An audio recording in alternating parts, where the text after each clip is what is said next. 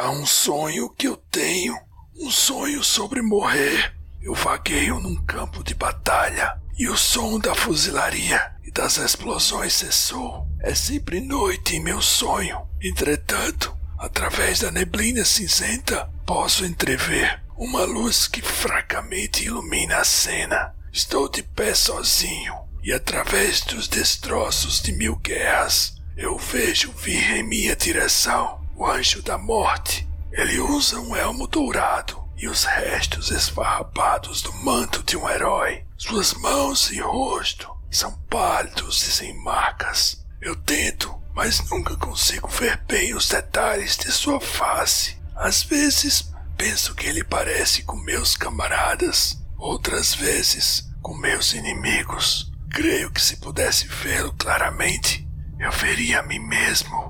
Então há um som atrás de mim, ou talvez não, mas estou certo de uma presença. Eu me viro e os vejo. São os guerreiros que morreram por minhas mãos. Pela primeira vez, tenho medo. Tenho medo de ficar com eles, de me reunir à sua vigília silenciosa. Dou as costas para eles. Amanhece. O céu é vasto e sem nuvens, vazio, exceto pelo enorme sol dourado. Estranhamente, posso olhar para ele sem proteger os olhos. A luz é suave, calma. Estou sendo atraído. Então eu as vejo, as valquírias. Sei que elas estão vindo. Sei que elas estão vindo para mim, vindo para me levar com elas. Finalmente sei o que sou. Sou um soldado e sempre serei um soldado até o fim dos dias.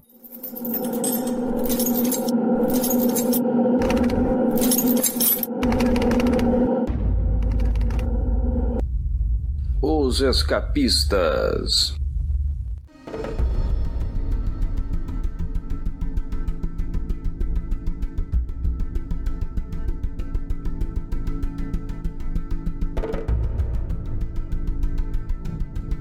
Um as da aviação na Primeira Guerra Mundial. Ele é solitário, marrento e tem abatido mais aviões inimigos que todos os outros pilotos de seu esquadrão juntos. Ele é diferente e ninguém pode se aproximar dele. Seu único amigo é um lobo selvagem que vive numa floresta. Eles dois se comunicam sem palavras, ambos são máquinas assassinas e dividem o mesmo destino, a solidão. E o pior, o piloto é um as alemão. Essa foi a descrição usada por Robert Kaniger para convencer Joe Kubert a desenhar um gibi que ainda sequer havia sido roteirizado. Até então, a dupla já vinha trabalhando em uma série de trabalhos, a exemplo do Sargento Rock, o Tanque Mal Assombrado, Príncipe Viking, Gavião Negro e Flash. Então, quando As Inimigo faz sua primeira aparição em Our Arm at War 151, em fevereiro de 1965, já existia uma equipe criativa em sinergia, onde cada colaborador tira o melhor do outro. Daqui a pouco a gente volta a falar mais um pouquinho dessa parceria. Mas de partida eu queria dizer que nessas histórias clássicas, o piloto Hans von Hammer era um personagem bem resolvido que conduzia praticamente sozinho as tramas. Não importava que missão ou perigo encarasse, o ex-inimigo só agiria de um modo modo dele. Em 1990, 25 anos depois da criação de Von Hammer, o pintor George Pratt decidiu resgatar o personagem do ostracismo e contar sua última história, As Inimigo, um poema de guerra. O programa de hoje é também um resgate. Vamos resgatar esse personagem pouco conhecido do universo DC e essa bela história de guerra. Eu sou Luigi e nada escapa aos escapistas. E para esse papo nas alturas, reúnem-se comigo pilotando um Fokker DR-1 de três asas direto dos céus de Nanook, Jamerson Tiossi. É, paz, vida longa e eu não gosto de quadrinhos de guerra. E com seu SPED S13, nossa arma de destruição viendense, Reginaldo Hillman. Opa, e aí? É isso. A seguir, descobriremos que o céu não dá chance para enganos, tanto de amigos quanto de inimigos. O céu não é amigo de ninguém.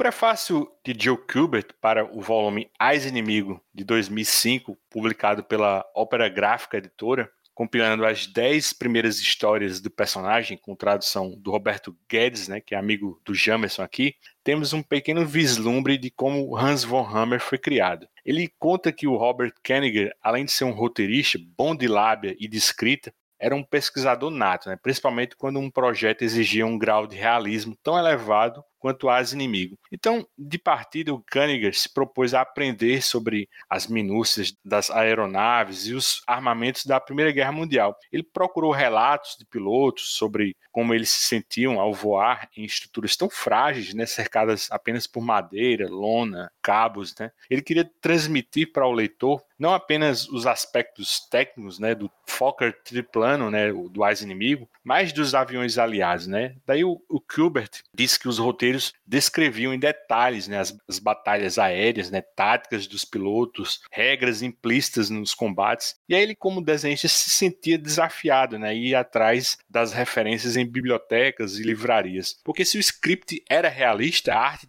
tinha que ser também, né? Aí o, o que o Kubert buscava, né? Ele queria saber onde a madeira era usada, a aparência do esqueleto de um avião, ele lia diários de pilotos para entender como eles se sentiam, né, enquanto as balas varavam, né, as asas e a fuselagem. Bom, essa edição não é o objeto desse programa, mas eu quis reler para relembrar uns detalhes assim do Ais Inimigo, né, que são revisitados em poema de guerra, né? Eu me surpreendi como essas histórias clássicas são boas, né? Como envelheceram bem, né? E de certa forma até me lembraram assim o, o Lobo Solitário do Kazuo Koike e Gozek Kojima, né? Eu desenvolvo isso daqui a pouco, mas de cara você percebe que muito do que o Kubert veio a se tornar deve-se a essa colaboração com o Cunningham, né? E assim, no meu assim triunvirato assim de mestres clássicos, né? O Kubert ele tá junto ali do Will Eisner e do Jack Kirby, né? Sendo que eu, eu ouso dizer que a, a contribuição do Kubert para os quadrinhos pode ter sido até mais altruísta que a do Eisner e Kib, né? Porque em 1976 o, o Kubert fundou, né, a primeira escola de quadrinhos nos Estados Unidos, né? Quem sabe do mundo, né?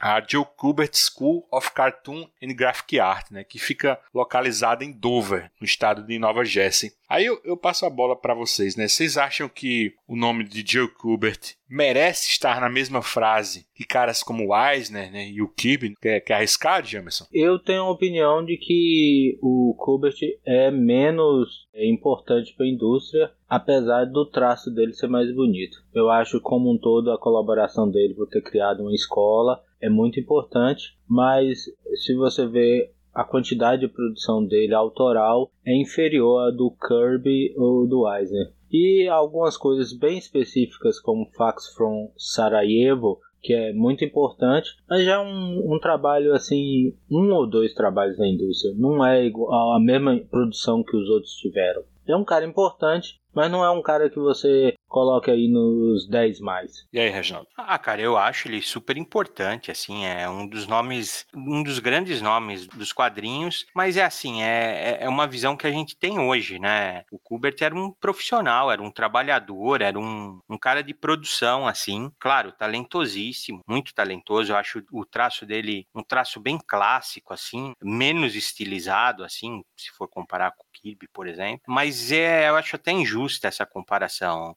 Kirby e o Eisner estão em outro escalão, eu acho, né? Muito acima do Kubert, né? Não, não desmerecendo ele. Ele tem sua importância, mas não é a mesma coisa. A questão da escola eu acho legal, acho interessante, relevante, mas eu acho que foi mais, um, mais uma forma de ter mais uma fonte de renda, né, cara? Não vejo tanta nobreza assim como que você fala, Luigi. Eu acho, no geral, assim, é claro que olhando agora em retrospecto, a gente valoriza e dá o, de, o devido crédito, que é merecido sim, mas eu acho que as coisas foram mais simples, assim, né? Ele precisava trabalhar, ele tinha um talento e pôr em prática, né? Isso daí depois, até nem sei se rendeu os devidos créditos, né? Mas a vida é assim mesmo, né? Paciência, né? Mas ele é um cara que ele tem seu re reconhecimento na indústria, assim. Eu abri aqui o, o site, assim, da Kubert School, né? É o kubertschool.edu alumni.html, né? E aí tem uma lista, assim, bem extensa, assim, com o nome de vários artistas que foram alunos de lá, né? E ganharam notoriedade no mercado americano. Assim, no programa que a gente fez sobre o The NES, a gente acabou citando que o Rick White, né, e o Stephen Bissett, Tom Mandrake e a Diane Dursema, né, foram da turma pioneira. E aí estão nessa lista, né? Mas tem muitos outros nomes, né?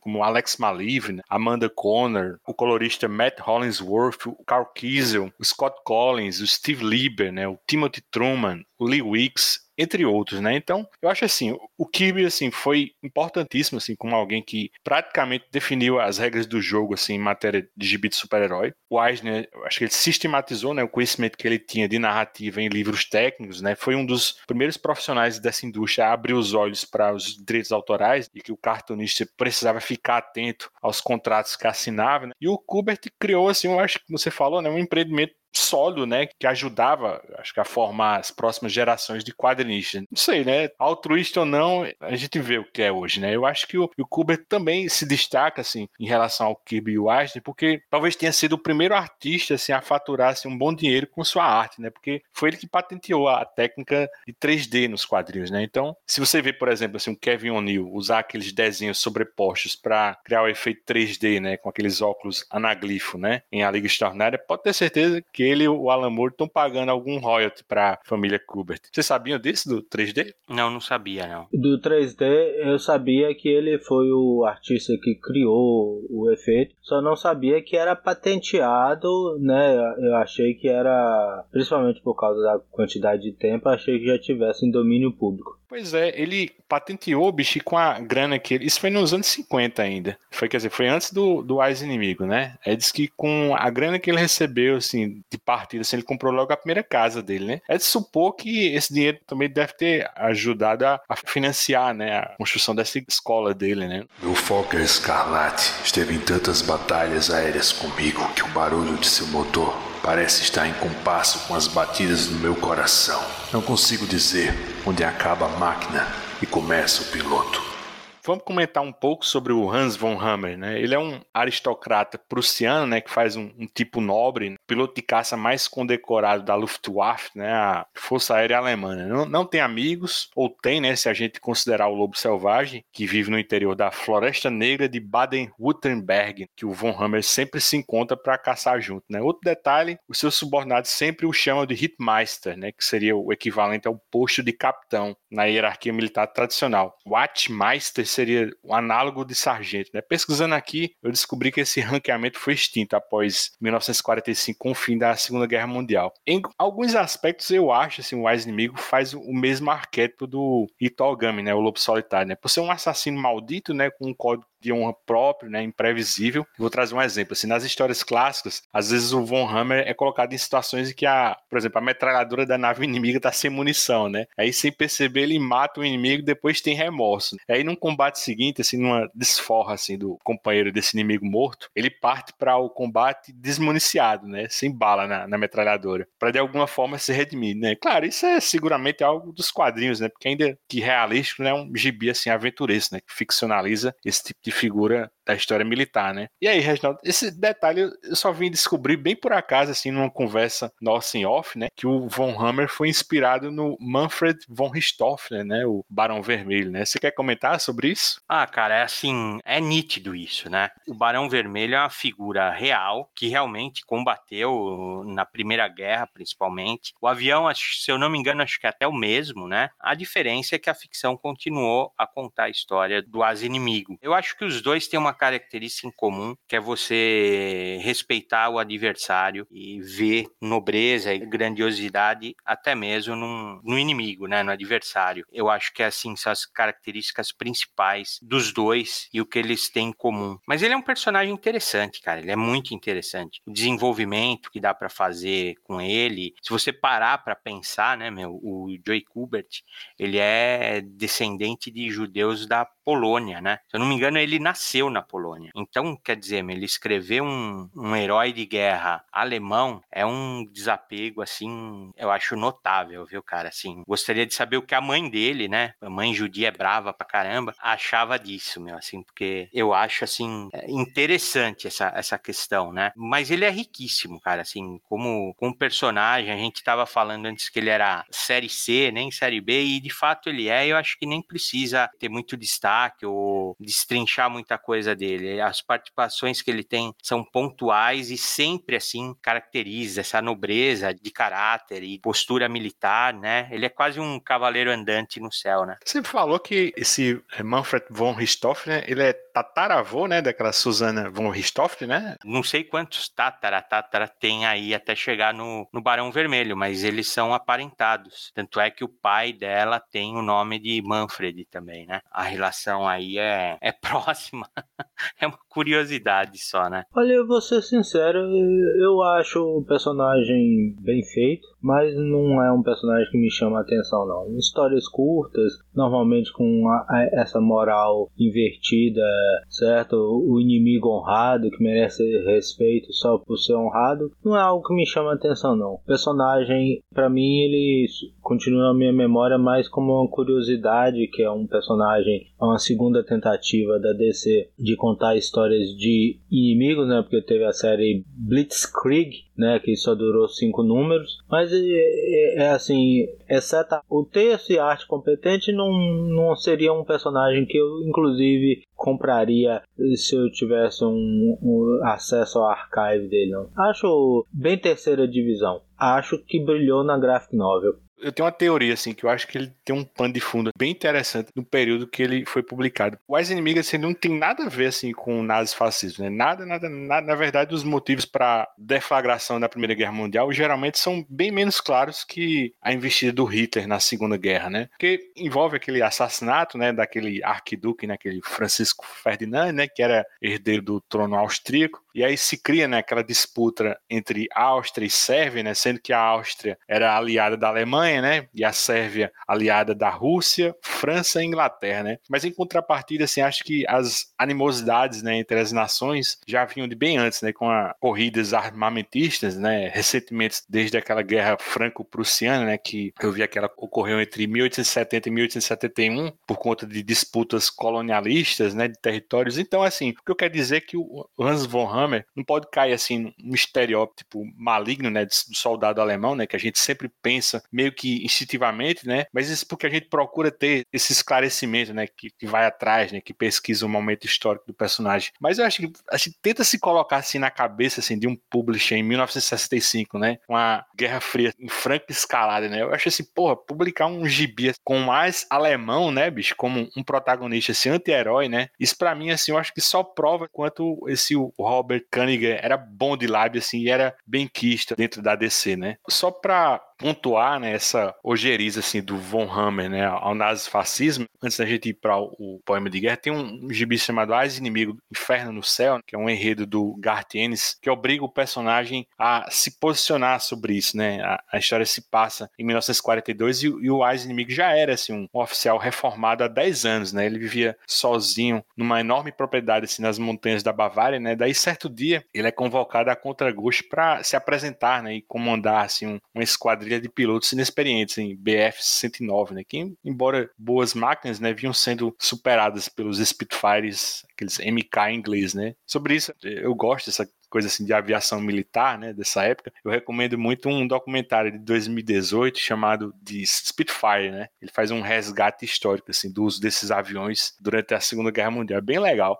Aí nesse gibi do Endes assim tem duas passagens assim, assim, bem bacanas, né? A primeira é quando o Von Hammer é abatido assim em Leningrado, né? Ele atravessa território inimigo, que por sinal a gente vai ver daqui a pouco que foi uma premissa utilizada primeiramente em Poema de Guerra, né, que é de 90, e esse Inferno do Céu é de 2001. Daí nessa caminhada de volta, o, o Von Hammer reencontra esse lobo, amigo dele, né? Falei isso na, na introdução, mas o que, é que vocês acham, assim, desse lobo? Vocês, vocês têm alguma teoria sobre ele, assim? O que vocês acharam dessa amizade do as-inimigo com esse lobo? Vocês acham que é real, é coisa da cabeça dele? Eu reli O Inferno no, Céu, achei um, uma obra surpreendente do Ennis. Normalmente eu não dou muito valor ao material que o Ennis produz, e achei a série muito bem amarrada, só que eu fiquei com a impressão de que o lobo lobo é uma ilusão, é, é um, uma forma de escape dele, que o lobo não existe, né? É uma maneira dele processar os próprios traumas. Não sei se vocês tiveram essa mesma impressão. O que tu acha, Reginaldo? Eu acho parecido, sim. Eu acho que é bem por aí. Talvez um, um animal espiritual, alguma coisa assim. Não, não acredito que seja tão real assim. Quase uma forma dele expurgar, né, algumas questões internas mesmo dele. Eu gosto demais, cara, dessa história do Gartienes. E tenho a mesma opinião que o Jamerson. O Gartienes não me convence, assim. Eu entendo a qualidade do material dele, já falei isso para vocês, mas particularmente eu não gosto do, dos trabalhos dele. Não são do meu agrado. E esse daí, o Ennis, quando ele acerta também, no meu gosto, ele acerta em cheio. Ele foi equilibrado, né? É uma série muito equilibrada. Não fica alegórico. Exatamente. Não, e assim, ele soube também mostrar os horrores da guerra na hora certa. Então, esse caminhar aí por Leningrado, né, essa fuga, ele vê realmente os civis tendo que comer pedaços de corpos, assim, uma coisa que a gente sabe assim, a guerra não, não pode ser romantizada. Eu acho que ela não pode ser. É uma coisa terrível. Primeira guerra,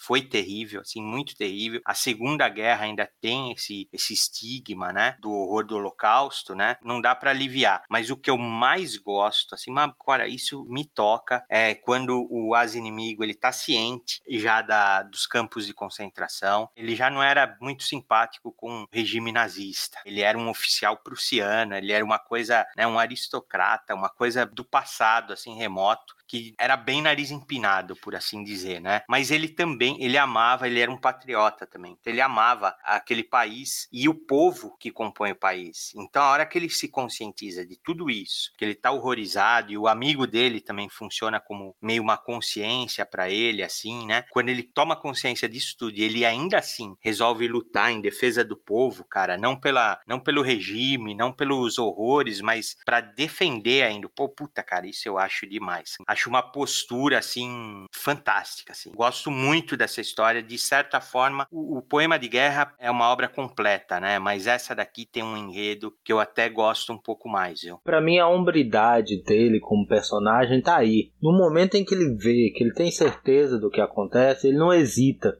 Aquele momento é o momento da ruptura certo? É aí que diferencia os homens dos ratos. Ele vivia afastado, ele não sabia das coisas. E quando ele toma conhecimento do que está acontecendo, ele rompe. Essa para mim é a, é a, grande hombridade. Eu falei dessa passagem na caminhada dele por Leningrado, né, que a nave dele é abatida. É interessante que também tem outra vez que ele é obrigado a ejetar, né, do avião. E aí os ventos conduzem assim seu paraquedas até o campo de concentração de Dachau. Aí lá que ele descobre, né, que Hitler vendeu assim ao povo alemão uma história assim falsa, né, de glória e redenção, né? Uma história que todos nós sabemos, né, que foi escrita com o sangue dos judeus, né? Aí depois dessa cena, né, ele propõe um motim para a esquadrilha dele né, e acaba numa rendição honrosa, né, bicho, justa quem, né, ao sargento Rock né, e a companhia moleza. Isso aí, cara, eu achei um insight assim, bicho, puta, velho, diferente do Reginaldo, eu sou fã pra caramba do Garth Ennis, assim, mas assim, não de tudo, né, mas assim, história de guerra, eu acho que ele é um cara infalível, né? Isso a gente falou muito nos podcasts que a gente gravou do Justiceiro Max, mas assim, história de guerra assim não tem para ninguém assim. Gartines é outra linguagem, ele é bem respeitoso, ele ama o tema e, e ainda sobre essa questão do lobo, ele tem assim uma epifânia, né? Ele, eu acho que ele percebe que o lobo era fruto assim de sua imaginação, né? Uma muleta que sua consciência arrumava assim para fugir um pouco da realidade, né? De que ele era um assassino perfeito e que em tempo algum existiu algo, alguém que pudesse se comparar a ele. Eu acho isso bem bacana assim. Eu concordo com você vocês. Eu acho que o Gartens foi muito feliz nessa, nessa historinha. Ela saiu aqui em 2002 pela Ópera Gráfica. O encadernadozinho, eu acho que dá para encontrar na estante virtual, no Mercado Livre, por um preço acessível. Mas assim, a Ópera Gráfica pegou, publicou em, em preto e branco, né? Originalmente era uma minissérie em duas edições e era colorido, né? Mas assim, eu comprei, vale muito a pena essa historinha. Meu silencioso amigo reapareceu e me acompanhou até o limite da floresta. Sim, já sei. Nós somos companheiros de caça. Nascemos para matar, quer gostemos disso ou não. Nascemos para sermos solitários. Não há espaço para outros em nossas vidas.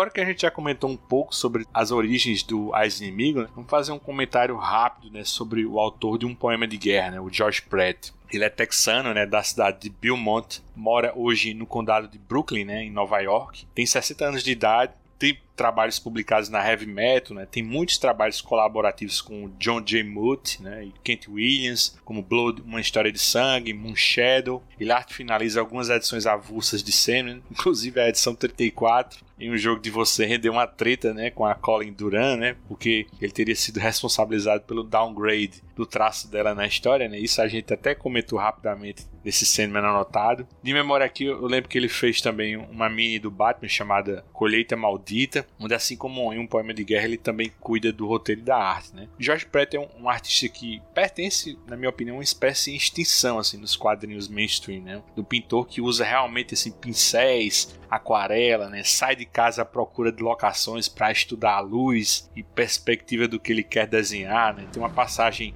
dos agradecimentos de, desse Ais Inimigo, poema de guerra, dele que ele fala que o Herb Trimple, né, clássico artista do Hulk, era piloto de um biplano, né? E os dois voaram juntos sobre as montanhas Catskill, né? No estado de Nova York. E descreve que o Trimple mostrou como aquele tipo de avião se desloca, né? E aí ele pôde sentir, né? O que era estar no ar de verdade, que era justo o que ele queria transmitir nas sequências de voo, né? Então, o que eu quero dizer é que o George Pratt é um tipo de artista que suja as mãos, né? Não é um artista contemporâneo, né? Que faz pesquisa de campo no Google e desenha tudo digitalmente, pinta digitalmente e acaba sendo escravo dessas novas ferramentas, né? Porque, claro, elas facilitam, né? Mas também geram, de vez em quando, aberrações como essa página recolorida do Conan, do John Buscema, né? Que viralizou agora no Twitter. Vocês curtem esse estilo de quadrinho em aquarela que o George Pratt faz? Diz aí, Reginaldo. Eu gosto, gosto sim, gosto como uma variação, como um, um trabalho pontual, né?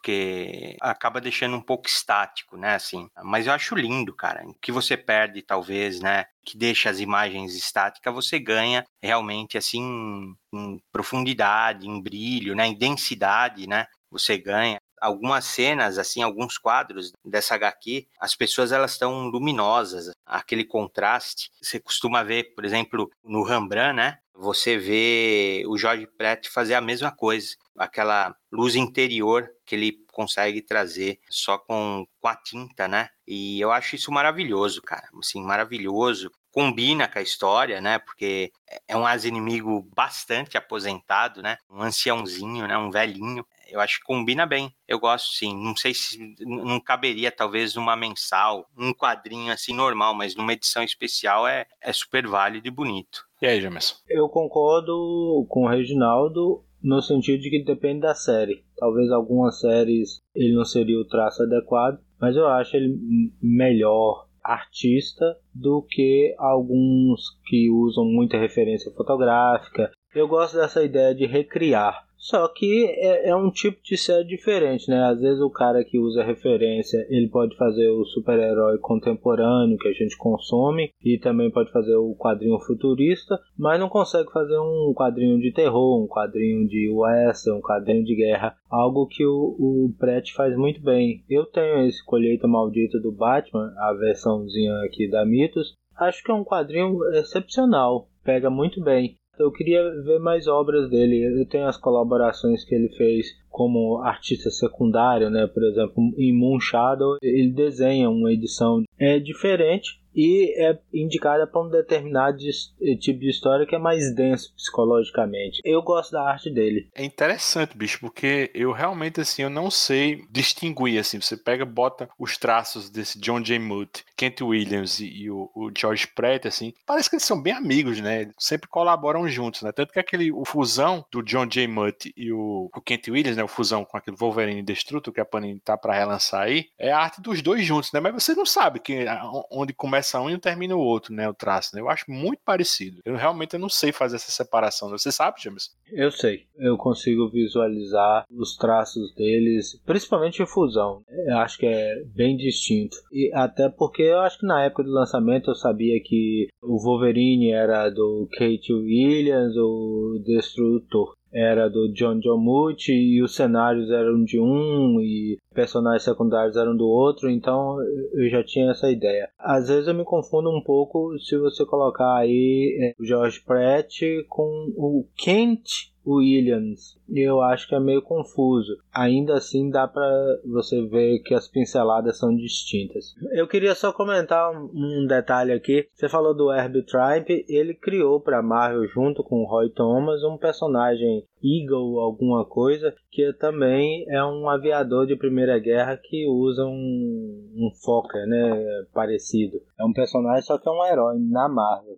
As Inimigo, um poema de guerra, saiu pela editora Abril em 1995. Né? O tamanho desse gibi é ligeiramente menor que o formato americano, né, tradicional 17 por 26, ele tem 17.24,5. E parece que o papel couché, né, aqui no Brasil, essa edição veio com uma sobrecapa plástica, né, com uma alça que você podia fechar no verso com um botãozinho de plástico. Até então eu jamais havia tirado essa sobrecapa, aí eu inventei de tirar, bicho, para dar uma limpada. E pra quê, né? Além não conseguir colocar de volta, o botãozinho assim virou farinha assim do tempo, né? Daí eu, joguei fora essa sobrecapa, não tinha muito o que fazer. Enfim, esse gibi tem um, valor sentimental para mim, né? Talvez seja o primeiro quadrinho assim com temática adulta que eu li na minha vida. Eu não pude comprar porque era bem salgado assim fora do meu orçamento, mas eu tinha, quer dizer, eu tenho esse primo rico, né, o Arthur, né, nessa época tava ficando meio deslumbrado assim com o desenho dos X-Men e acabou que por um tempinho ele virou um verme assim de banca, né, e aí comprava de tudo, né. Daí eu eu pegava muita coisa emprestada com ele, né? Mas assim, eu sempre devolvia, é claro, né? Exceto esse Ais Inimigo, bicho, assim, não, não foi de propósito, assim, eu peguei emprestado, daí eu fui ficando, criando afeição, e ele nunca pediu de volta, né? Casou que ele parou de ler gibis, né? E eu continuei, né? De 1995 para 2021 são o quê, né? 26 anos, né? Aí se ele estiver ouvindo esse podcast, ele nem me vinha cobrar porque já configurou, né? O uso, uso capião de bem móvel, né? São 5 anos, né? Então, se você emprestava o gibi o pidão tá te enrolando assim, não deixa passar cinco anos não, senão o teu gibi legalmente vira propriedade dele. Enfim, assim, o, o, um poema de guerra tem lugar em novembro de 1969, né? Ambientado assim na ilha de For, né, na Alemanha Ocidental e propõe não apenas um, uma última história do Ais Inimigo, mas sobretudo uma profunda assim, reflexão assim, sobre a natureza humana, né? a supremacia do instinto de autopreservação assim, na nossa vida né? e a existência de acho que uma conexão paradoxal entre todas as guerras. Né? E aí tudo isso toma corpo a partir da visita de um jornalista um idoso Hans von Hammer, né, com a saúde bem debilitada. O jornalista chama-se Eduard Manock. E ele está propondo ao velhinho uma série de reportagens que vinha escrevendo né, sobre soldados que receberam medalhas de honra. Daí, no caso do Hans, o intuito era fazer um perfil em profundidade sobre o maior asa da Primeira Guerra Mundial. Só que o, Manock não está falando toda a verdade, né, Reginaldo? Que os dois, na realidade, têm muito em comum. Você quer comentar esse comecinho da história? Ah, cara, é bem legal, assim, né? A forma, a forma como começa.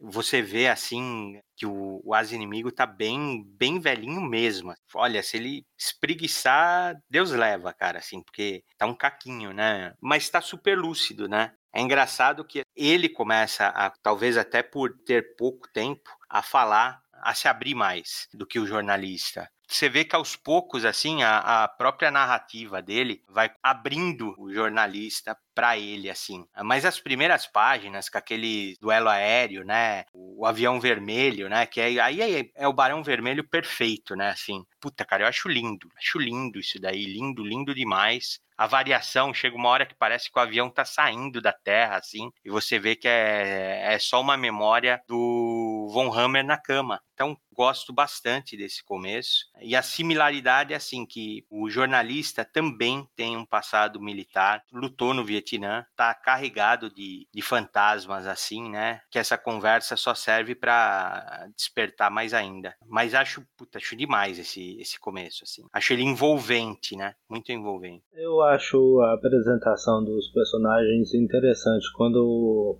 você vê a, a guerra levou o Von Hammer ao que? Ele já era uma pessoa sozinha. Ele tá lá num sanatório, né? Esperando a hora da morte. O que o Reginaldo falou, eu ri na hora que ele falou que se o Von Hammer espreguiçasse, Deus levava ele. E é isso. Tá ali sozinho, solitário, e ele tem a última chance, não de dar glória a si, mas de tentar orientar alguém que no momento em que a pessoa começa a dialogar com ele, ele percebe os fantasmas que assombram aquela pessoa. Existe um diálogo na obra em que o Von Hammer fala: Não, você também tem alguma coisa que não me disse, ou tem alguma coisa que precisa ser dita. E é isso, o cara tá ali tá tentando exorcizar os demônios dele. Não tá sendo real, mas ele tenta se aproximar daquele, daquela pessoa para dividir experiências de guerra e encontrar uma maneira de superar seus traumas. E a guerra faz isso com a gente. O exército é pior de todas as escolas. O exército e a guerra são horríveis. É o tal dos olhos de Xixogan, né, Reginaldo? Você lembra?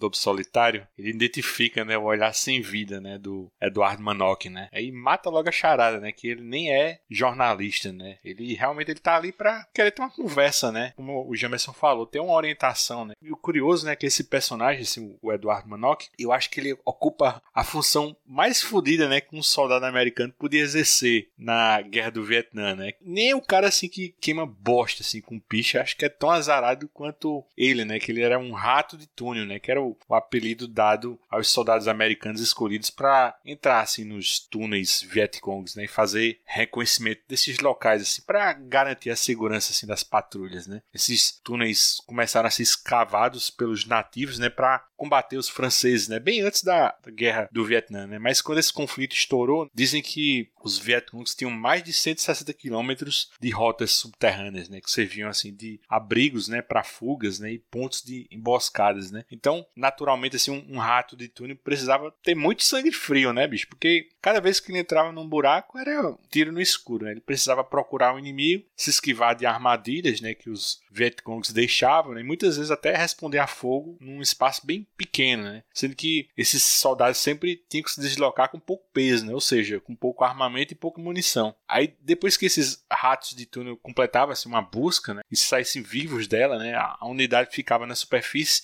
enchia o buraco, assim, de C4 ou granadas, né? E explodiam. Ou também até ateavam fogo, assim, com lança-chamas para expulsar ou matar quem ainda tivesse dentro, né? Vietcong. No caso, assim, do relato do Manok, né? Contando com ele, né? A unidade dele de ratos do túnel tinha, acho, acho que eram três soldados, né? E aí a merda é que eles são atacados, né? Só ele se salva, né? E quando ele sai do buraco, no meio assim de um ponto de desova de corpos, né? Ele é confundido e atingido, né? Pelo próprio pelotão lá em cima. Aí acaba que o, o como eu disse, a, a pedir esse aconselhamento ao Van Hammer, né? Mas eu, eu tenho a impressão que o que ele viu e atravessou no Vietnã foi bem pior que a primeira guerra do ex-inimigo. Vocês também têm essa impressão, não? O que, é que você acha, Reginaldo? Você acha que a, a guerra do Manok foi pior do que a, a do ex-inimigo? Em números, não, né? Assim, em, em termos históricos, não, né? A Primeira Guerra Mundial foi terrível. Pessoalmente, assim, para o Manok, assim, o que o Manok passou, assim, exemplo, a experiência, assim, por exemplo, de ser um rato de túnel, ele, saudade, a experiência dele de guerra. Na minha opinião, acho que foi pior do que a do ex-inimigo, porque eu acho que a do ex-inimigo era uma guerra mais impessoal. Eu até acho que ele fala um pouco disso no quadrinho, que ele não sujava as mãos. Assim. É, mas é difícil você comparar um horror com outro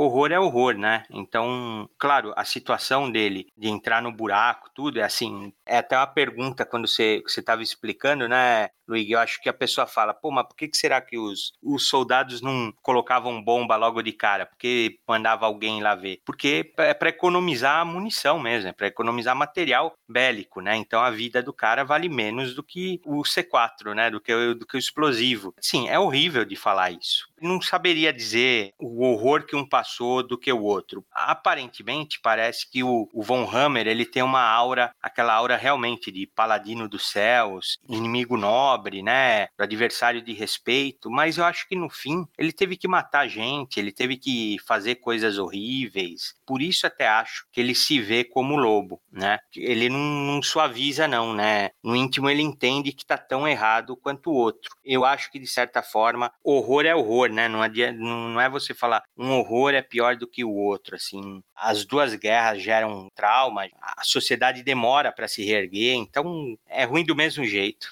E aí, Jamerson, qual é a guerra pior, de Manok ou a do Hans von Hammer? Eu acho a do Manok. Eu entendo as argumentações do Reginaldo e até concordo que todas as duas são piores, mas concordo com algo que você disse que o cara que tá dentro de um Fokker, ele tá meio impessoal, certo? Ele tá matando alguém que ele não tá vendo. Se você pegar algumas sequências, é simplesmente o seguinte, o avião, o outro o inimigo, tiros trocando, avião atingido, assim, você não sabe quem morreu, morreu, foi para lá, você não se importa muito. A ideia de um rato de túnel, uma ideia assim deprimente, uma ideia de risco, a ideia do fogo inimigo, ele é fogo amigo, né? Ele foi atingido um fogo amigo. Então assim, eu acho que ainda que o resultado final dos sobreviventes seja o mesmo, durante o processo da guerra, a guerra do Manok foi bem pior. Lembrando só que o Fokker aí é é um barril com asa, né? É madeira, né? Um avião de madeira, né? O piloto é aquela visão realmente romântica, né? Do piloto com óculos de aviador né? e o cachecol, né? No pescoço é por causa do frio, né? Porque o cara ia com a cabeça para fora, assim, né? Do avião, só a cabecinha assim para fora, meu. Então,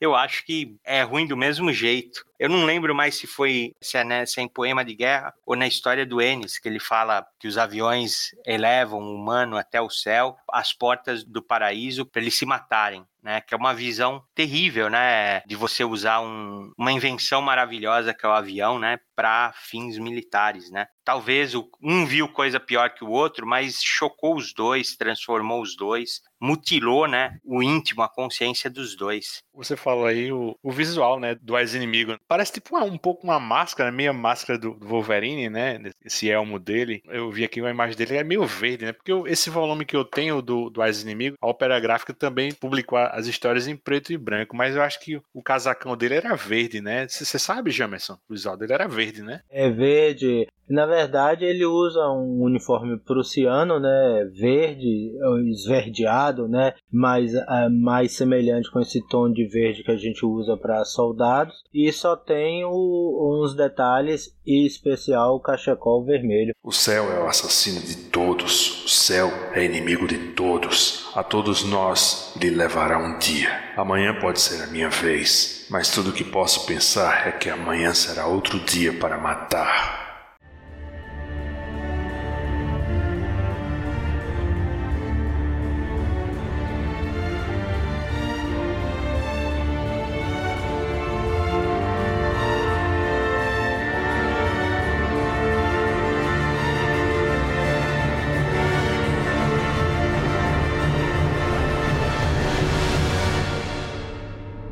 Seguindo em frente, né, o ex-inimigo é abatido de novo, né, e o triplano dele cai, assim, no meio das linhas inimigas, né, e quando ele tenta voltar assim para o lado alemão, um soldado ataca ele, né? E no meio da luta rola um ataque de gás tóxico, né? E o Von Hammer toma a máscara do outro cara, né? E sobrevive. Aí poucos metros à frente, né, ele se surpreende, né, com o silêncio, né, e vê soldados de ambos os lados assim confraternizando entre si. Jamerson, explica essa tal de trégua natalina que, embora insólita, realmente existiu, né? Sim, existiu. O primeiro registro dela se dá nas imediações da cidade de Ypres, na Bélgica. Era uma guerra de trincheira, então tinha um buraco, né, uma trincheira no meio e alguns soldados ficavam numa trincheira anterior e eles ficavam conquistando território. Então, no Natal de 1914 há um registro de uma trégua ali durante o dia de Natal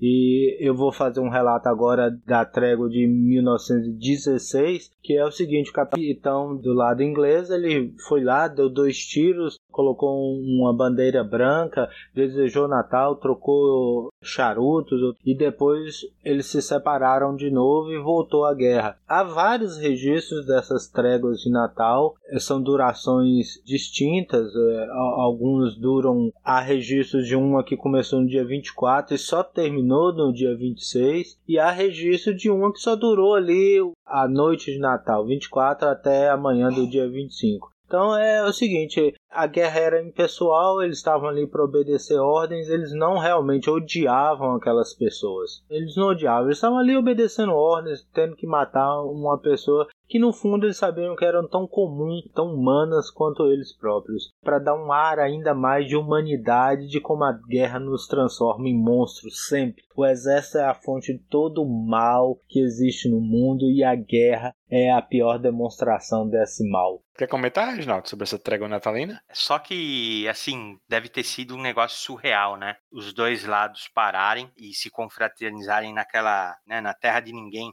que era um, um espaço devastado, né? Eles, eles brigavam por metros, assim, né? E no meio disso ficava essa parte desolada, que deve, assim, ter sido muito surreal, né? Tem relatos, não, tem até fotos dos dois exércitos jogando futebol. Imagina que loucura, né, meu? Caramba.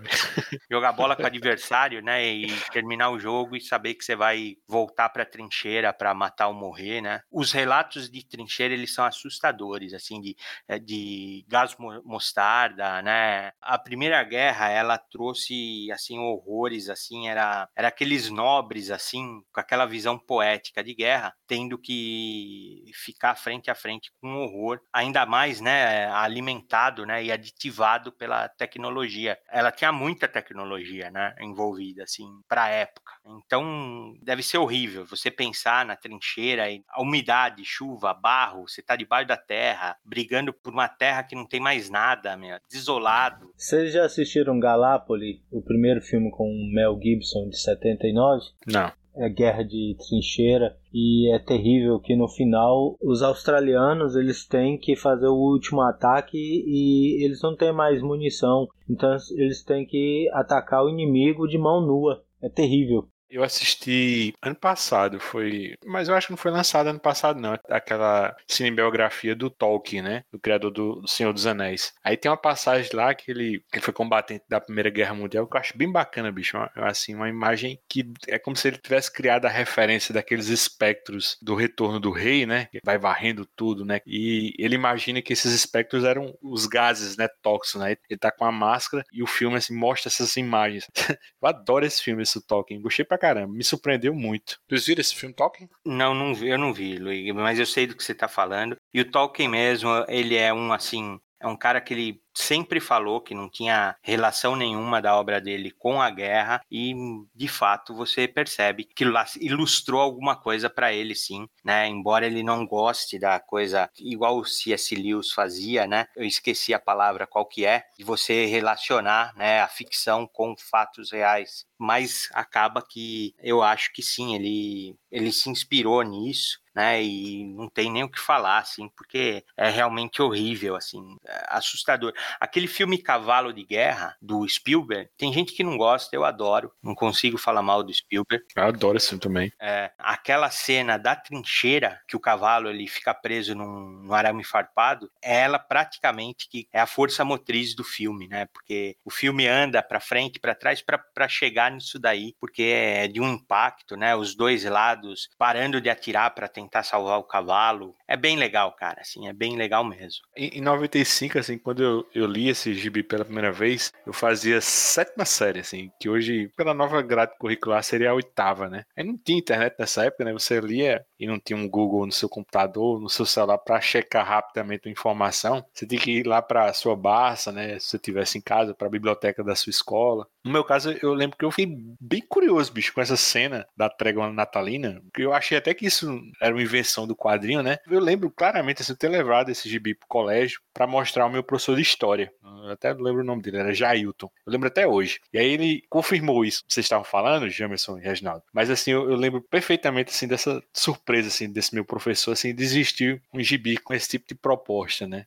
Nessas trocas, né, já encaminhando para o final, de testemunhos entre os dois personagens, né, o Von Hammer revela para o Manock, né, o que funcionou com ele, né, para lidar com seus próprios fantasmas da guerra, né? Porque para ele assim no final, assim, embora ele fosse um assassino assim impessoal assim dos céus, o mais inimigo tinha seu amor pela aviação, né? Por voar, né? Então era isso que ele havia se apegado, né? E o ajudava a, a se sustentar depois de todo o terror da guerra, né? O Manock teria que descobrir por conta própria o que o sustentaria, né? E, e o permitiria seguir com sua vida, né? E o Von Hammer entrega, né? O seu diário de memórias, né? Com as iniciais HVH, né, e o intervalo assim, dos registros, né, de 1914 a 1918. Né? Então, eles dois estão fora do quarto, né, do asilo, né, o Von Hammer conta ao Manock sobre um sonho dele, né, com as Valkyrias e morre, né. Essa passagem eu vou colocar na, na introdução desse podcast, acho que é um, um absurdo, assim, bem escrita, né. Pratt diz lá no, no, final, assim, nos agradecimentos que teve a ajuda de muita gente, assim, para redigir esse roteiro, né, mas eu notei que ele caprichou muito assim no, no muito obrigado dele ao, ao JM Demates, né? Eu acho que esse roteiro tem muito a cara do Demates, assim, no final das contas. O que, é que você achou desse final, Jamerson? Eu achei poético. Eu não tenho outra palavra para descrever. Poderia falar dezenas de coisas, mas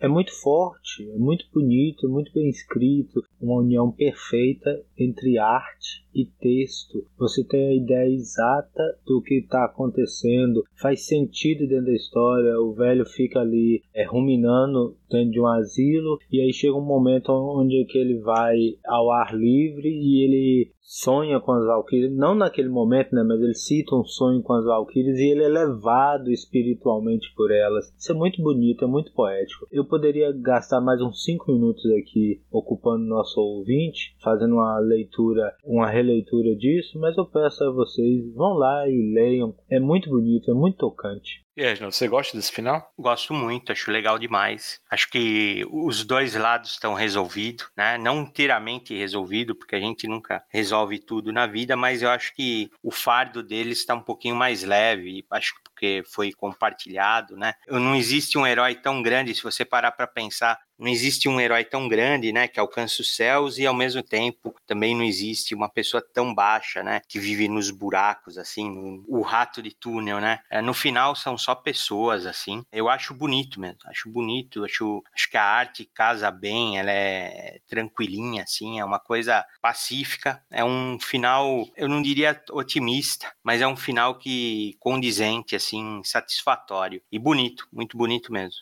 Lá está ele. Imagina que está voltando para casa. Seus olhos estão voltados para o céu azul. Pensa que me liquidou.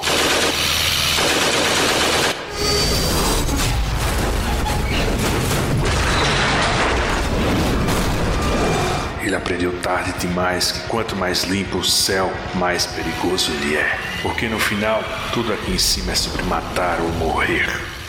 Para fechar assim, o programa, assim, vamos comentar rapidamente sobre algumas participações do As Inimigo assim, dentro do universo DC. Né? A primeira vez que eu, eu vi o personagem interagindo assim, com todo mundo assim, foi em 94, numa edição do Super Powers, número 31 da Abril, aquela Armagedon Inferno. Né? Na verdade, já era uma imagem bem marcante, né? porque vimos o, o Triplano, assim, Fokker, numa missão na pré-história, né? ao lado do Guy Gardner, o Lobo, o Orion e a Estelar, né? comprando assim, uma briga que era do tempos, né? Contra aquele demônio extradimensional, Abraxas, né? Essa entidade estava aprisionada a um ciclo infinito assim de batalhas assim contra a Sociedade da Justiça, né, no limbo, onde a equipe foi parar em Crise nas Infinitas Terras, né? Foi exatamente nessa história que a sociedade voltou, né, à continuidade no universo DC. A outra história eu li pela primeira vez também em 95, né, na coleção Invictus, a número 24 da Nova Sampa. Tinha quatro historinhas assim do Batman desenhado pelo Neil Adams. Uma delas é a Detective Comics 404, né? A última vez que foi reimpressa no Brasil foi justamente no terceiro volume da Lendas do Cavaleiro das Trevas do Neil Adams, né? Na versão da Nova Sampa chamava-se O Fantasma do Matador dos Céus. E, e, e, na da Panini tem lá o Fantasma do Céu Mortal. Eu prefiro a versão da Nova Sampa. Enfim, é um crossover bem inusitado, né? Escrito pelo saudoso Dennis O'Neill. Você leu essa historinha, Jamerson? Quer comentar um pouquinho sobre ela?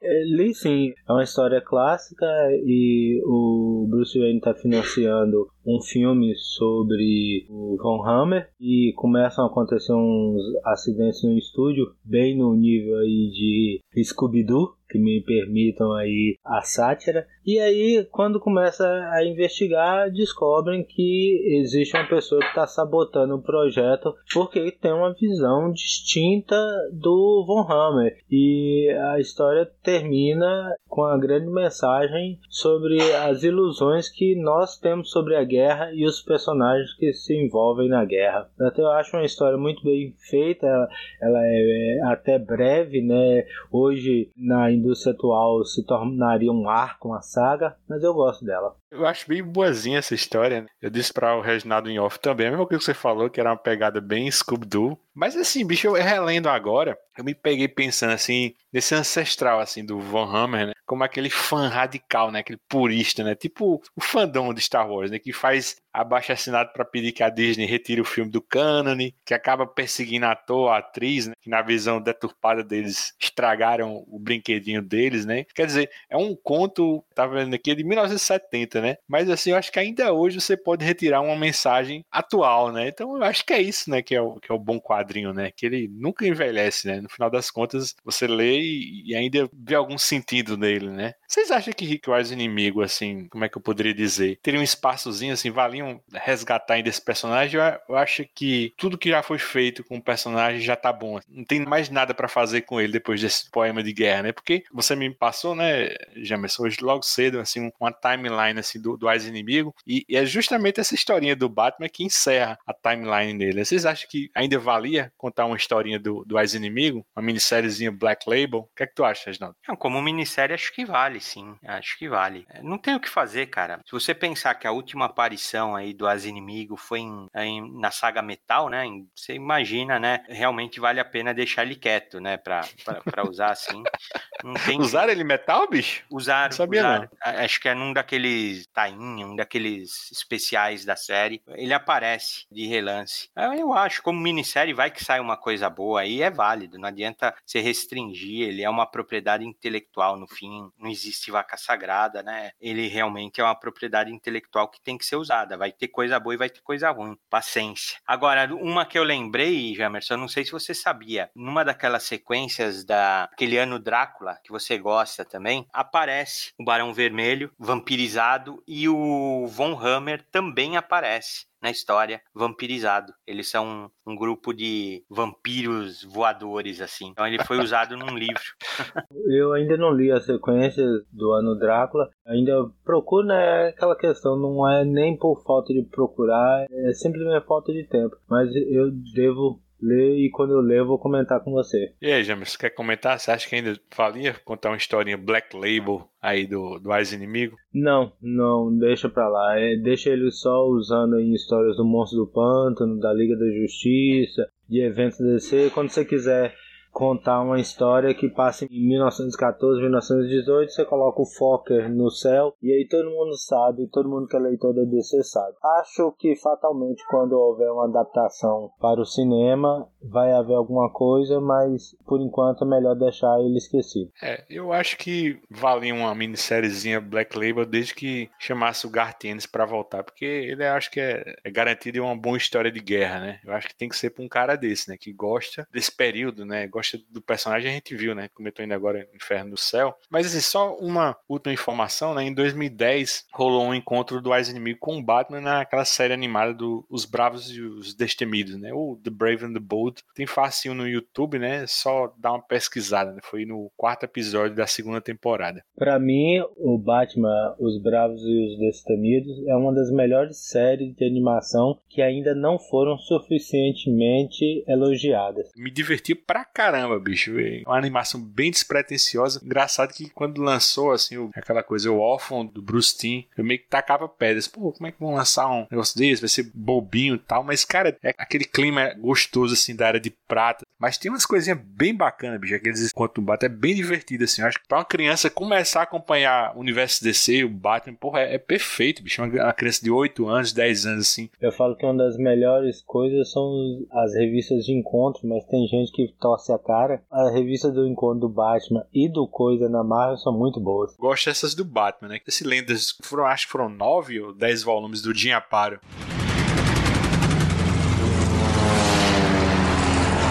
Suspendam o fogo, Ice inimigo. Hoje temos que lutar por uma causa comum: a injustiça. Quem é você? Alguém que não devia estar aqui. Mas esse canhão também não. Uma arma que destrói o inimigo de uma distância tão grande. Isso não é honesto. Você vai me ajudar?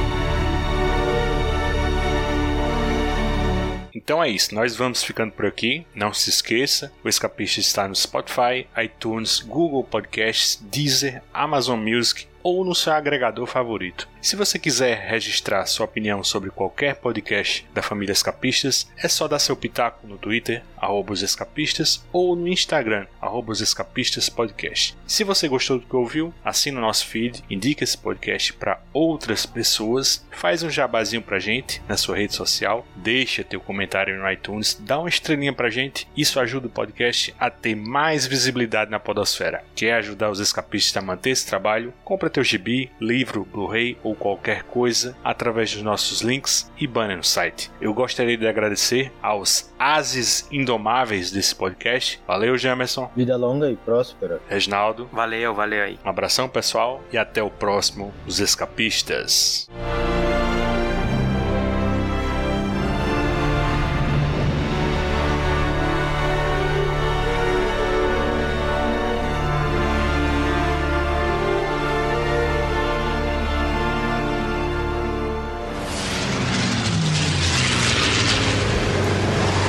Estamos quites, Cavaleiro das Trevas dos Céus. Espero que não nos encontremos mais em combate, para o seu bem.